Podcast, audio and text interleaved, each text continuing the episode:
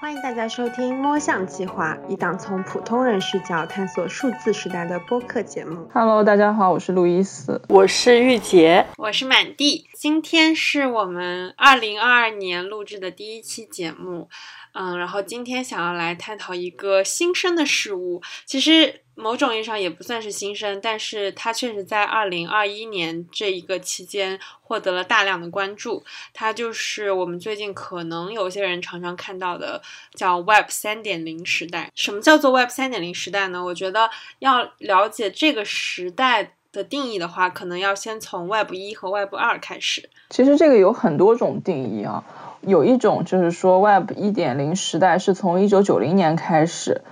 那个时候的特点就是，或者说变化就是，人人都获得了分享和查找信息的途径，但是整体呢其实比较混乱，然后平台也是零零碎碎，东一个西一个，就像我们看到，你可能看这个信息要用这个链接，你看那个信息就要换一个链接。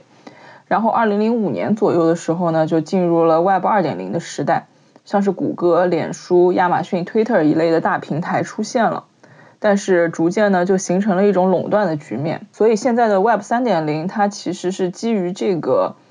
嗯背景而诞生的。它是在区块链这项技术成熟后慢慢形成的。主要的目的也是为了打破目前的这种垄断局面，形成去中心化的互联网状态。除了从垄断和非垄断这个层面来讲的话，其实这三个时代也可以从就是内容创作和内容分享来来区分。比如说，Web 一点零是一个专注投喂的时代，这个时期。平民的创作者很少，绝大多数的用户其实只是内容的消费者。而 Web 二点零随着那么多的互联网平台的诞生，就让越来越多的普通人也加入到这个行业当中去，形成非全职的创作者，包括博客写手啊、YouTuber 等等之类的。而到了 Web 三点零呢，其实人。就不一定是主导内容消费的主体了。像机器学习，它可以读懂很多的信息，然后网络也可以根据算法智能过滤推送出很多符合人口味的一个信息特点。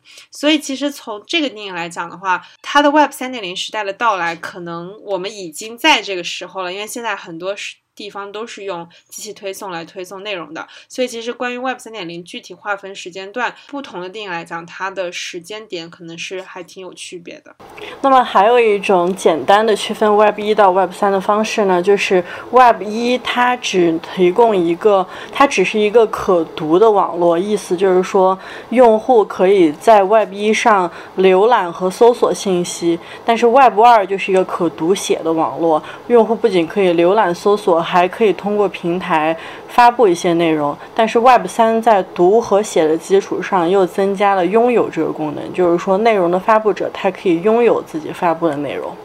那当我们理解了 Web 一二三这三个区别之后，我们就可以来讲一下 Web 三点零具体的来源和定义到底是怎么形成的。其实 Web 三点零这个概念的首次提出是在二零一四年，是由当时以太坊的创始人英国人 Gavin Wood。然后他有一个中文名字叫林嘉文，提出了这个概念。但其实，在二零一四年以前，像区块链，它其实在二零零八年的时候，有一个叫中本聪的日本人，但其实大家也不知道他的真实名字是谁的一个人提出区块链的概念。然后二零零九年的时候，他创建了比特币网络，而以太坊是二零一三年创立的。所以其实 Web 三点零就是。在这个之后是一道一道一道工序形成的，而在二零一四年之前，还有一个很重大的事件，就是二零一三年六月份斯诺登的棱镜门事件。这个事件其实是向大众揭示了一个很恐怖的真相，就是美英两国的情报部门在没有任何法律授权的情况下，也没有任何公众知情，甚至说国会也不知情的情况下，正在对本国公民展开大范围、几乎无限制的监听，而这也让一众。的活动家开始思考，是否需要有一种去中心化的体制来取代像这种具有强大权力集权的中心组织的存在呢？所以 Gavin Wood 提出来的三点零的概念就是，嗯，Web 三点零其实是一组包容性的协议，它为应用程序制造商提供了构建块儿，这些构建块儿就取代了传统的 Web 技术，比如说像什么 HTTP 啊、Ajax 啊、MySQL 这之类的，而且它提供了一种创建应用程序的一种全新方式，这种全新方式实际上就是基于区块链的去中心化的线上系统。它所创建的平台或者应用机构不会由任何公司拥有，而是由创建的用户和使用的用户拥有。用户可以通过一系列的程序保证自己的信息来源、信息分发、相关的经济支付和收入。Wood 的一句原话就是：嗯，Web 三是一个低门槛的市场，每个人都有能力可以自成一体。这样一来，我们就可以保证 censorship 和垄断是永远不会发生的。嗯，就是除了这个比较长的定义以外，Gavin Wood 也在另外一个采访中提到了一个更为简洁的，或者说更为抽象的对于 Web 三的定义，就是 less trust, more truth。直呃直接翻译过来的话是说更少的信任，更多的真相。那这个具体什么意思呢？其实，嗯，简单来解释的话，他就是说他希望用 Web 三。这种技术上的机制去保证你预期的事情一定会发生，而不是一种基于直觉或者分析的信赖。这样还是有点绕。那举个例子的话，就是说，比如说我们现在把钱存在银行里，我们觉得没有什么问题，是因为我们直觉上或者从历史上的记录来讲，我们觉得这家银行是值得信赖的。比如说，是中国的。国营四大行，我们相信我们存在里面的钱一定能取得出来，但这些是没有任何保障的，除了可能法律，也是就是文字上白纸黑字这种更加容易被打破的这种信赖。呃，但是 Gavin Wood 就觉得用。嗯，比如说区块链，然后其他的一些加密技术的话，你存在你的钱就一定会是你的，你的钱就因为别人没有办法去获得你的钱，或者没有办法获得你的财物，所以他觉得用机制去保证这种信赖，比单纯的传统意义上的直觉上的信赖更值得信赖。所以。其实 Web 三就是把我们最近听过的一系列的名词搭建起来的一个系统，包括我们刚刚提到的区块链、比特币，还有最近很火的 NFT 等等。接下来就是想跟大家一一解释一下这些重点的关键名词到底是在讲什么内容。那首先我们来了解一下最最最基础的，也就是区块链这个系统是什么。嗯，区块链对于 Web 三基本上是一个不可能逃过的词，因为。很多人甚至会觉得说，Web 三就是指基于区块链的一整个去中心化的网络生态系统。那区块链是一种安全共享的去中心化的数据账本，它的呃加密形式是哈希，通过哈希这种形式会产生唯一的标识符，而这个标识符会将每一个共享区块连接在一起，并通过单一的信息源。确保数据的完整性，消除数据的重复，提高数据的安全性。刚刚这一套也非常的难懂，说实话。但是前几年其实网络上出现了一个特别有意思的，被人调侃为是区块链技术实体化的这么一个例子，我觉得还挺有趣的，在这里也分享一下。辽宁沈阳一小区大门上有六十六把锁头挂在了一起，然后被誉为是最便宜的门禁系统。那这个它是怎么操作的呢？背景是因为当时这个小区总有外来车辆进出，然后业主们可能就自己找不到停车位了，觉得很麻烦，就自发做了这个门禁系统。每一把锁上都有标号，就是对应了这个小区车主他，比如说住址啊，或者呃他的那个房门啊或者什么的。那个小区车主只要到这儿，他拿出他自己那把钥匙对应的锁头一打开。整个锁链就会被断开嘛，然后他就可以把车开进去，开进以后再把自己那个锁给锁上。其实它就对应了区块链的三个特点，一个就是去中心化，没有一个统一的管理，你每一个小区的车主他都可以自由的进出这个小区，但是他又可以把这个锁上。第二个的话就是可追溯性，因为这个锁链上的每一个锁都标明了呃那个车主对应的，我们现在不知道他是车牌号啊还是。比如说房门号这样子，但是你知道是谁没有锁上这个锁或者怎么样了吗？最后一个特点就是不可篡改性，因为每一个人都是一把锁一个钥匙，那没有人可以随意的去复制这个锁。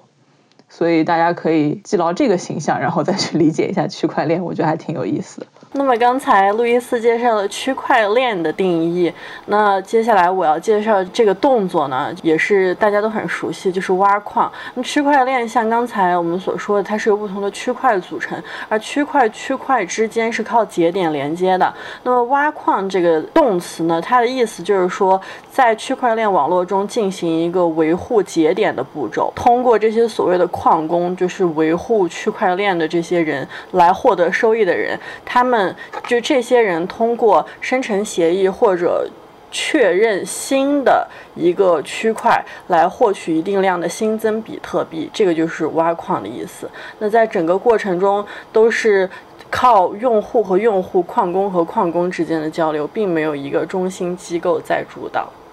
嗯，这这就是挖矿的定义。那一条区块链上面有这么多的用户，大家要怎么去识别它呢？因为像这种去中心化的组织，它其实更需要非常可靠的身份认证系统。最基本的办法其实是将身份与比特币或者像以太坊这种开放安全的区块链上的地址或公共私人密钥对连起来。但这些地址和密钥都是一长串的字符，中间夹杂着数字啊、字母啊这些。它其实一般人是不太可能会去记得自己的密钥长什么样子，更不要提说通过别人的密钥去识别这个人到底是谁。所以这种区块链的账户，它其实也允许用户给自己的个人档案增加额外的信息，比如说像一张头像。那这种头像在我们 Web 二点零时代就是一张图片嘛，JPEG、PNG 之类的。但是其实，在 Web 三点零时代，这个头像叫做 Non-Fungible Token，它就是一个不可复制、独一无二的 token。哪怕你一个头像里的鼻子变了一点，位置变了一点，对称调换了一下，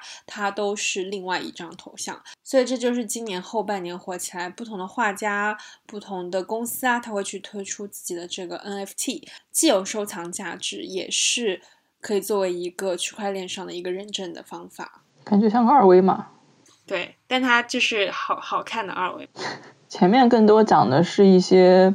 个人上的行为嘛，但是当不同的用户都在这个 Web 三的世界里的时候，也可能会形成一种组织，叫做 DAO（Distributed Autonomous Organization），就是分布式的自治组织。它是在没有实际地址也没有正式的管理人员的情况下形成的一种。自治组织，它其实就是通过一系列公开公正的规则，使得这个机构可以在无人干预和管理的情况下自主运行。从某种角度上来看的话，DAO 就像一个全自动的机器人，当它全部的设定程序完成之后，它就会开始按照既定的规则来运作。那它实际上的话，可能看上去就像是一个开放的公司。之前有过一些以这种方式进行的活动，其实。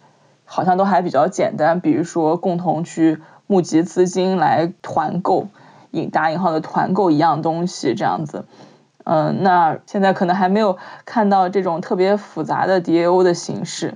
不知道之后会不会出现更庞大的组织。哦，而且 DAO 这个特别有意思，就是他们已经有一些这个组织会在 GitHub 上面发布自己的季度报告，然后会在上面进行一些，嗯，像公司选举董事会啊、选举经理啊什么什么之类的，就还挺有意思的。我看那个季度报告，反正就是也挺厚的，有模有样的，就是阐述大家用成员的钱做一些什么呀、什么之类的。啊，既然是在区块链上运行的，那总是会有一些。就刚刚我们提到过的去中心化的一些程序，然后这一类的程序都叫 DApp（Decentralized Application），更专业的叫法应该叫做叫分散式的应用程序。它存在在整一个区块链上，不会像我们自己下载 APP 那样，就是我是我的，你是你的。我听过一个案例，就是以游戏的 D 这种 DApp 为例的话。嗯，我在这个应用里面达到的一些工具或者获得的一些奖赏，我其实是可以通过卖给别人换取比特币的形式来获利的。所以不会像是我一般玩游戏的时候，我在我这里得到的东西，它只是游戏里平白生成的一道数据，不是这样的。它其实就相当于你是在整一个区块链里获得的奖赏，所以你也可以以金钱的方式平等的卖给另一个玩家。所以这种应用它会有一些特点，包括游戏机制透明啊，资产明确啊。嗯，那么大家可能就会产生一个问题：当 Web 三上没有一个总管的组织和数据中心的时候，这些数据该怎么存储呢？接下来就要介绍这个概念，就是 IPFS。协议。那我们现在在越来越多的网站上都可以看到所谓的 IPFS 协议，它的全称叫做 Interplanetary File System，是一种分布式的储存的功能。举个例子，现在我们的互联网上有一些文章和发布的信息，它们可能因为违反了某些条例或者过于敏感，很快就会遭到删除。那么有的内容网站呢，比如说。Matters 就是端传媒的创始人，他所创立的一个基于区块链的新闻网站，他就会鼓励用户进入这个 IPFS 协议。当你进入这个协议之后，你的电脑本身就会成为你所阅读这篇文章的一个本地储存点。只要你的电脑在线，这篇文章就会储存在这个网站上。其他用户他也可以通过一个所谓叫 CID Content Identifier，就是。这篇文章的 CID 通常是一组一组数字了，就是这篇文章或者作品的指纹来搜索到拥有 IPF 协议的网站上搜索到这篇文章。那最后一个就是刚刚提到的，因为 Web 三它会替代掉很多 Web 二点零时代的基础技术，其中一个很重要的就是域名服务。这些 App 也好，这些道也好，它在这个区块链上运作，它就需要有个域名。那谁来提供这个域名服务呢？这个就是叫 ENS。它就是以太坊上的一个提供域名服务的一个服务商，它就是可以将以太坊就是这个区块链上的地址转换成为人类。便于记忆和识别的一些字符，所以如果你现在看到任何带有一个点 ETH 的域名，基本上都是来自 ENS 的，而且他们现在也正在扩散越来越多人类可以识别的域名，这样子就方便我们这些普通的人可以进入 Web 三点零的时代。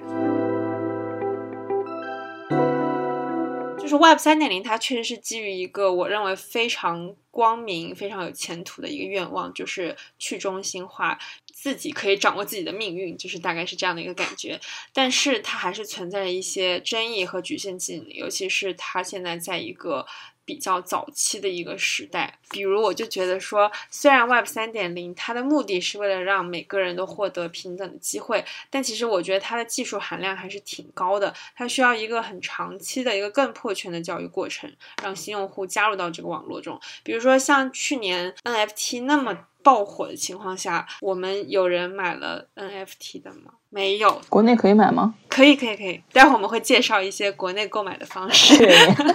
而且像刚刚提到的，嗯，区块链早在零八年、零九年的时候就已经开始了。其实像一三一四的时候，那个时候比特币就已经很火了，价格就很高了。像我们普通人也不可能说自己去挖矿去获得这个钱。那要去购买的话，你本身就需要现实当中就有一定的经济的积累去购买这个东西。所以他说这个每个人都能获得平等的机会，实际上可能已经没有那么平等了。就是这是一个我小小的疑问。对我很同意这个观点，因为我前几天也听了一个英文播客叫做 Deep Background with Noah Feynman，他当时也是。采访了一个加密货币管理平台的创始人，然后在大谈特谈 DAO 分布式自治机构。但谈完以后，我的感觉就是 Web 三，特别是 DAO，它所追求的平等，可能是一种真空状态下的平等，是没有考虑。我们现在所在的历史状况、政治环境，然后各种条件下，在大谈特谈这个平等的问题，会感觉说，所有人在 Web 三某个具体项目上，它的起点可能是一样的，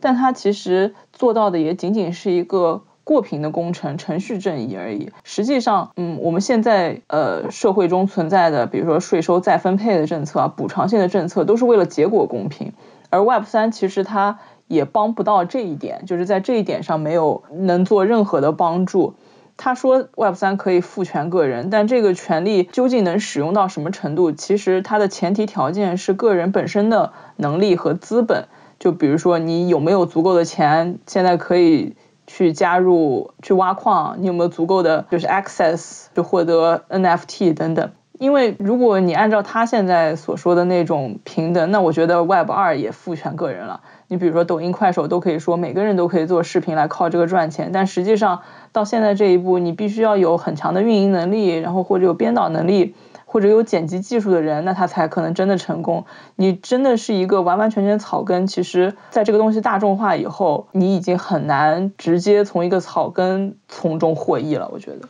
对我也听了那一期播客，听下还是会觉得。至少到这个组织，它现在还属于一个发展的很早期的阶段，它很多真实的问题是。是没有遇到，所以他也没有动力去改变。主持他就有提到一个很关键的问题，他说：“你区块链这个东西说是非监管、去中心化，但实际上不管是议会也好，还是司法机构也好，它其实可以从外部，我说我规定一个法律，就说区块链这个东西是非法的，那你就根本完不成了。你总不可能跑到公海上面去一拨人做一个区块链吧？所以它能不能真的逃离监管这件事情，也是挺有待商榷。那么还有一个关于。于 Web 三的问题呢，就是由于 Web 三它去中心化特征在上面的交易会相对比较缓慢，尤其是付款等状态的改变，由于节点众多，需要由矿工处理，并在整个网络中传播，所以在上面要通过生成协议或者做一些决策的过程就会相对比较缓慢。嗯，感觉这个技术门槛也会相对比较高。而且关于去中心化，我。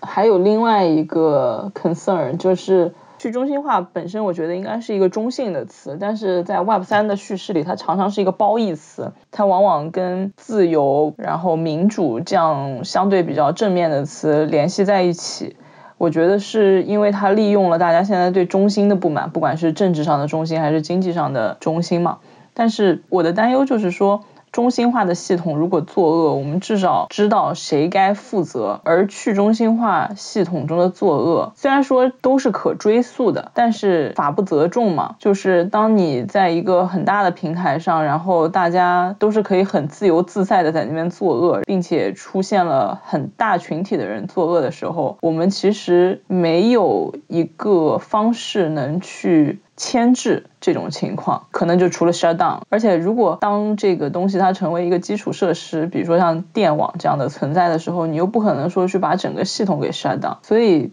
就不知道这种情况之后会怎么考虑。康奈尔大学法律和科技教授 James Greman 他其实也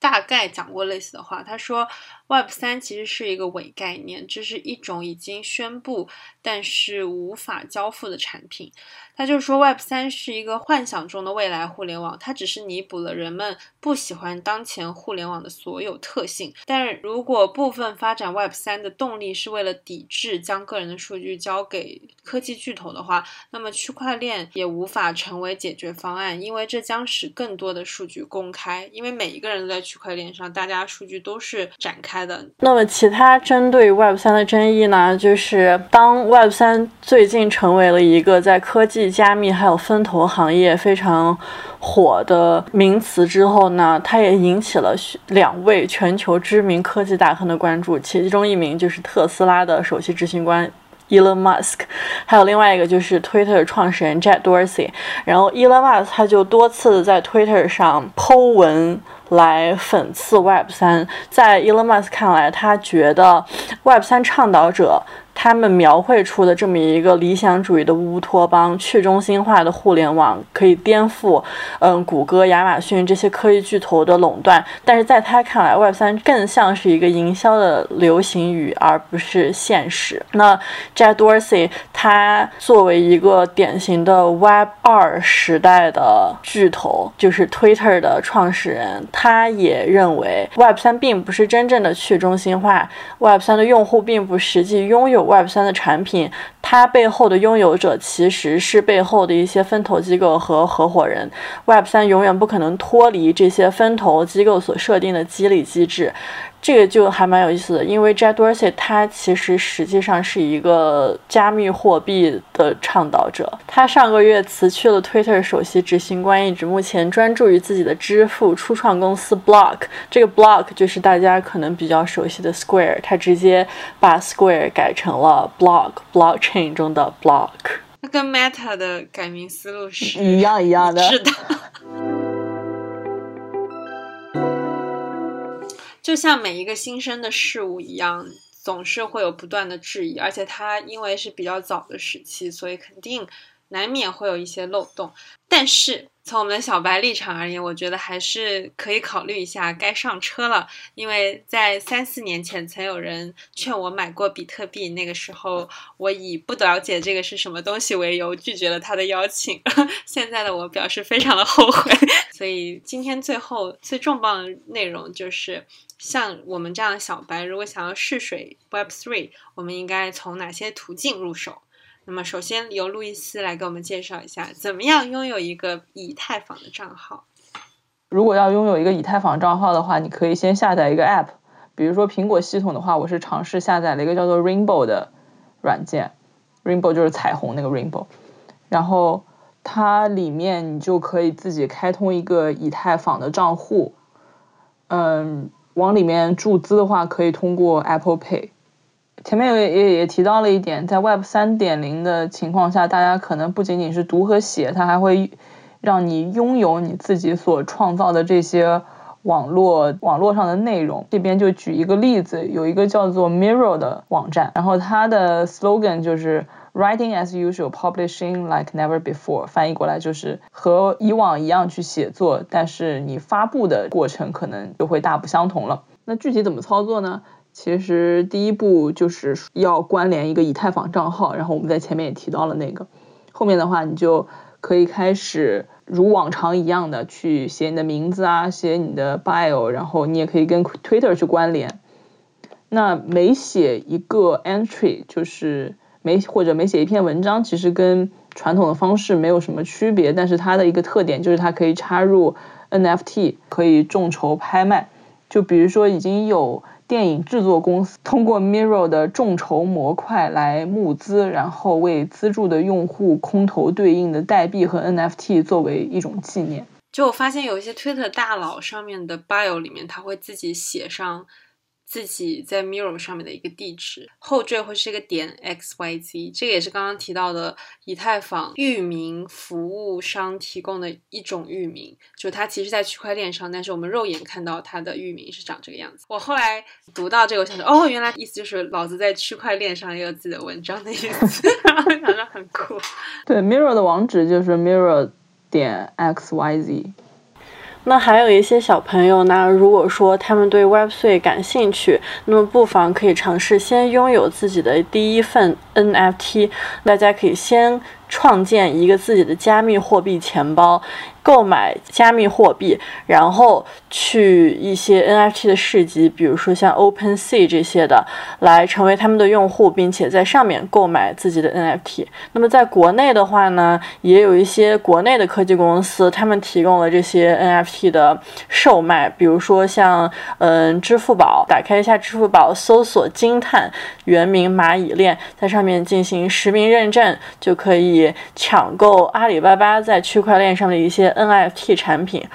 哎，但这个 NFT 产品怎么保值呢？金碳上是这样的，金碳上的产品其实是阿里巴巴自己的区块链上的产品。赚钱的方法就在于它每一次兜售的数量是有限的。比如说像海南热带雨林国家公园这一套 NFT，它其实好像只有九千张还是多少张？它一般价格是九块九一个或者是十九块九一个。你抢了之后，你就可以拿到闲鱼上去卖。我记得当时最厉害，阿里巴巴推出推出的第一套这个 NFT。也是十九块九一套，然后放到闲鱼上，已经就是到几千块了。你要去转卖的话，真的吗？所以这也是它这跟那种纪念币一样，这跟那种银行发的纪念币一样，感觉。对对对，同样网易也有自己的产品，你也是可以在网易区块链上产品抢它的 NFT，然后买几个，然后看看市值怎么样。因为它其实本身不贵，你就算花十九块九没转出去，你也就是留个纪念。感觉我跟我买那个冬奥纪念币是一个道理。Anyways，希望大家在新的一年里面可以尝试着进入一下 Web Three，通过我们刚刚提到一些方式，新的一年进行一些新的事物的尝试嘛。嗯，那今天就非常感谢大家，希望大家探索的愉快，新年快乐，谢谢，拜拜，新年快乐，拜拜。